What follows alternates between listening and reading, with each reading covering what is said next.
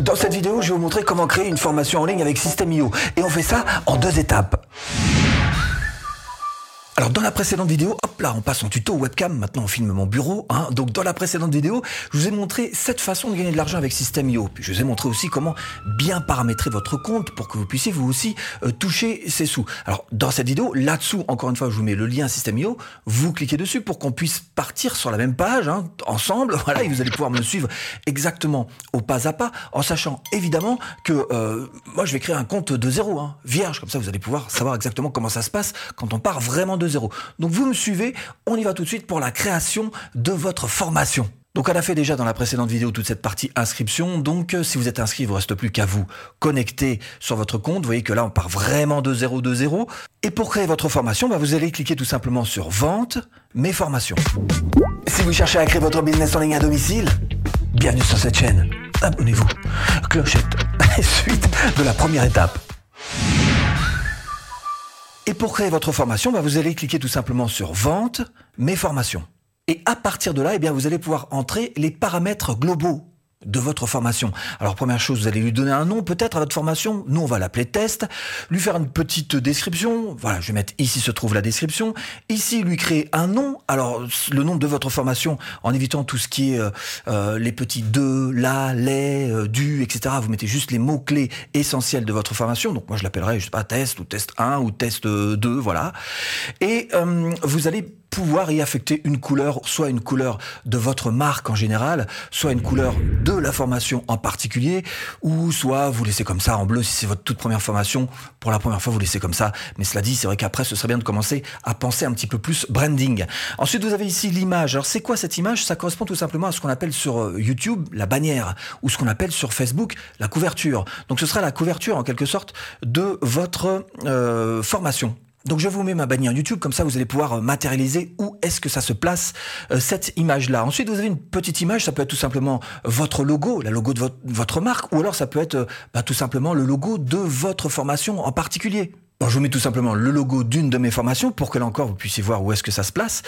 Euh, du HTML si vous en avez éventuellement. Et puis votre nom de domaine. Alors soit vous avez celui qu'on a fait ensemble d'ailleurs lors de la précédente vidéo, euh, soit vous choisissez votre nom de domaine si vous en avez créé un comme je vous l'ai montré là encore dans la précédente vidéo. Alors voilà, une fois que vous avez ça, bah, vous pouvez faire tout simplement enregistrer. Et puis on va voir précisément à quoi ça sert tout ça? Alors pour le voir concrètement, vous avez ici la prévisualisation, donc la vue de ce qu'on vient de faire. Et vous allez voir que euh, cette bannière va sortir tout simplement ici. Ça c'est ce que voit votre élève quand il arrive avec votre logo que vous aurez mis éventuellement. Et puis ici donc vous aurez euh, toutes vos leçons qui euh, pourront s'accumuler là-dessous. Vous voyez que là on retrouve ce qu'on a créé aussi également, à savoir notre bio. Et on revient juste au coup d'avant donc maintenant qu'on a bien vu.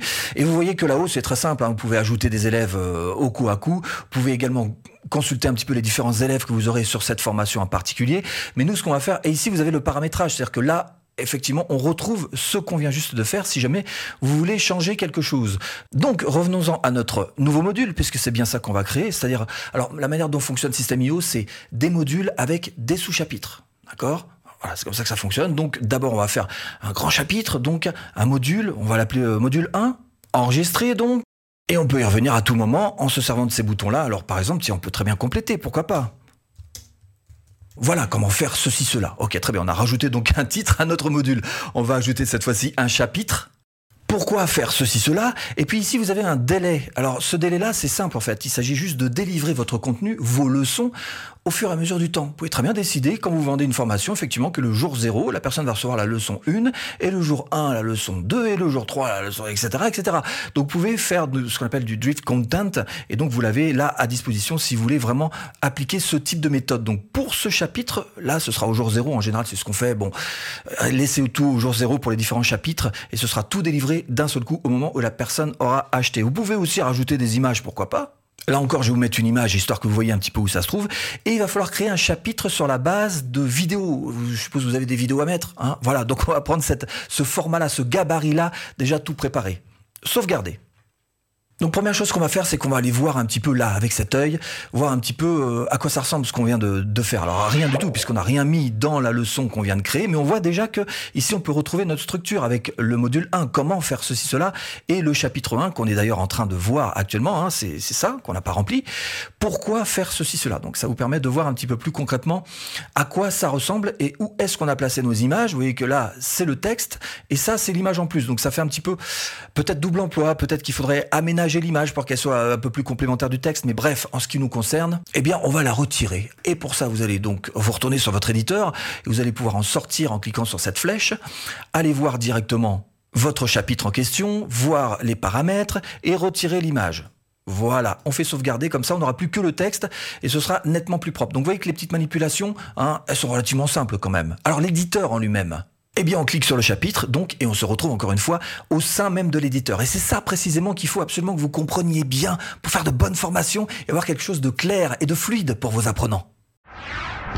Et retrouvez en description de cette vidéo absolument toutes les formations offertes.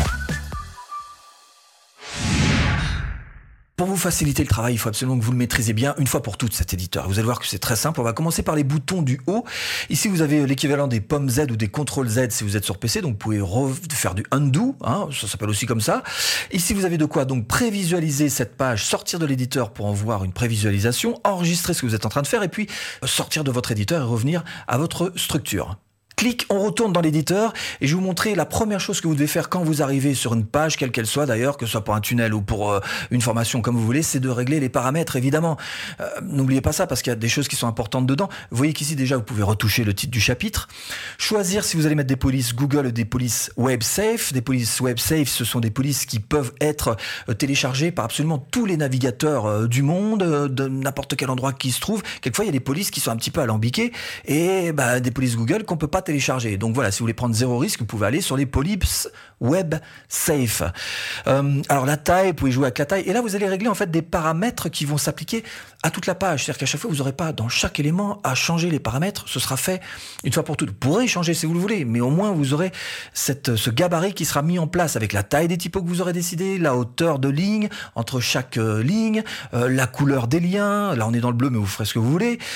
mettre en français, vous pouvez mettre même de la couleur arrière-plan si vous voulez, mettre, je sais pas, un marron si vous voulez ou n'importe quoi, plus ou moins en transparence, voilà une image, si vous le voulez aussi, euh, flouter l'arrière-plan. Bref, ce qui est important, surtout, ce sont les trackings. Parce qu'ici, vous allez pouvoir euh, mettre, alors souvent des, du pixel Facebook, peut-être pas pour les formations, peut-être pas très utile quand même pour les formations, mais pour tout ce qui est euh, page de capture, euh, page de remerciement, vous allez pouvoir mettre donc des ce qu'on appelle dans le header ou dans le footer en anglais, euh, mettre des pixels, des petits ordres pour pour que votre pixel Facebook puisse prendre les bonnes informations et qu'après vous puissiez vous servir de ces bonnes informations pour faire des pubs efficaces. Donc voilà pour cette présentation d'abord des paramètres, mais une fois que vous avez réglé ces paramètres, vous allez pouvoir revenir donc à votre éditeur et c'est facile à comprendre. Éditeur, c'est comme des poupées russes que vous embriquez les unes dans les autres. Alors il y a la grosse poupée dans laquelle on met la moyenne poupée, dans laquelle on met la petite poupée. Et ben là, la grande poupée, c'est ce qu'on appelle des sections. D'accord? C'est la partie donc en vert ici. Et à l'intérieur des sections, on va mettre ici des rangées. D'accord? Section rangée. Et à l'intérieur des rangées, c'est là qu'on va mettre des éléments. Et les éléments, vous les avez là. Voilà, tout simplement. Et vous allez pouvoir donc ajouter des éléments, des éléments, en sachant à chaque fois que, par exemple, bah voilà, vous êtes sur un titre de telle rangée et de telle section. C'est important juste de comprendre une fois pour toutes la mécanique de cette chose-là. Alors après, qu'est-ce qu'il y a à l'intérieur? Bah, Des éléments, effectivement. Vous pouvez rajouter euh, un titre, par exemple. Voilà, un titre, euh, un titre, un texte, hein, un texte, par exemple, ici. Voilà, tout simplement. Donc vous rajoutez, c'est du glisser-déposer, hein, tout simplement. Et vous pouvez euh, créer en fait voilà une liste à puces et vous pouvez après en cliquant sur chacun de ces éléments, changer les différentes choses qui se trouvent à l'intérieur. Alors pour du texte, c'est pas très compliqué. Si juste un truc que je vais vous expliquer, c'est la différence entre la marge et le rembourrage, parce que ça, euh, chaque fois, les débutants, c'est un petit peu compliqué quelquefois. Ben, je vais vous montrer tout simplement. Si vous jouez avec la marge, vous allez donc repousser l'élément du en bas, l'élément du dessous, vous voyez que la ligne bleue, elle est restée là. Par contre, si vous rajoutez du rembourrage, ici, voilà, vous allez rajouter de l'espace entre votre typo et le bas du trait bleu. C'est pas tout à fait la même chose. Dans certains cas, ça fait pas exactement la même chose. Mais pour le reste, c'est facile à comprendre, malgré tout quand même. Vous voyez que vous pouvez sélectionner ici les, polices WebSafe, la même police que celle que vous aurez sélectionnée dans les paramètres. On a dit qu'on le faisait une fois pour toutes possible que vous utilisiez donc ce type ici de fonctionnalité. Et puis tout en bas, qu'est-ce qu'il y a tout en bas? Il y a retarder l'apparition. Alors ça, si vous voulez par exemple que la personne ne voit que le texte de toute cette page sans la vidéo, et la vidéo apparaîtra un petit peu après. Alors dans les formations, c'est pas très utile de, de servir de ça. Ça peut servir dans certains cas marketing, du style euh, dans du contenu privé, euh, d'un tunnel de vente par exemple. Mais là, dans ce cas précis, pour les formations, c'est pas super utile. Donc voilà pour un simple, les éléments qui se trouvent dans un simple texte qu'on a vu. Après, dans chaque élément, là on est dans une liste à puces, vous voyez que après dans chaque élément, vous avez moyen de euh, changer les choses qui sont propres, un menu contextuel donc, qui sont propres à euh, ces différents éléments. Par exemple là, si je veux autre chose que des, des croix comme ça, je peux très bien mettre un autre flaticon, me mettre par exemple avec ça, voilà, cette petite chose-là, et puis décider que ce soit euh, le couleur, la couleur de l'icône soit en vert, par exemple. Voilà un vieux verre comme ça, voilà. Donc voilà comment est-ce que vous pouvez changer les choses qui se trouvent à l'intérieur. Après, c'est juste de l'agencement des différents éléments que vous aurez ici en jouant évidemment avec euh, les marges que vous avez ici. Hein. on, les a bien expliqué ces marges, donc en prenant un petit peu d'espace, voilà, pour donner un petit peu de d'espace à tout ce qui se passe à l'intérieur. Donc voilà pour ces éléments qui sont relativement simples, qui sont texte, titre, les listes à puces, une boîte de contenu, c'est juste en fait euh, faire joli, mais bon, c'est pour voilà, vous changez le titre de cette boîte de contenu et à l'intérieur vous mettez, bah, je sais pas, un titre, un, texte, un élément, un ce que vous voulez. C'est juste voilà, du glisser déposer encore une fois. Donc vous prenez tout simplement euh, le texte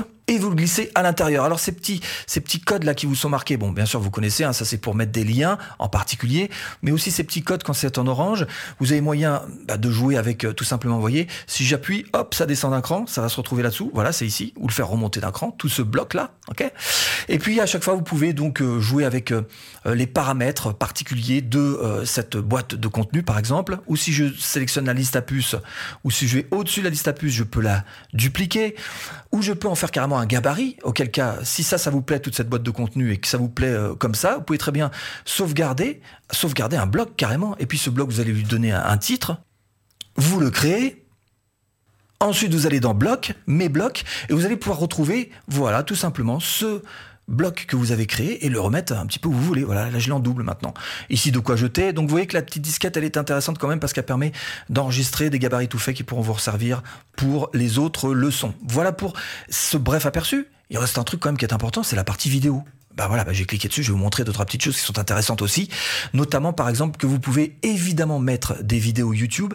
Alors si vous faites ça, c'est des formations que bien souvent vous allez faire payer, donc euh, euh, mettez-les en non répertorié, mais c'est vraiment pas une bonne protection de vos vidéos en non répertorié sur YouTube, soyons clairs.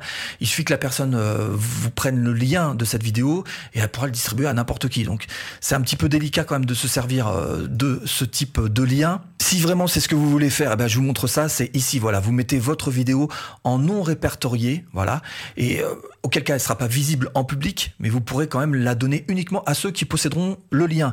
Et le lien, en l'occurrence, il est ici, le lien de la vidéo, d'accord? Donc si vous le prenez, copiez, que vous le mettez ici collé, vous voyez qu'on retrouve tout simplement cette vidéo qui est non répertoriée sur YouTube, que le grand public ne pourra pas voir sur YouTube, mais que vos apprenants pourront voir.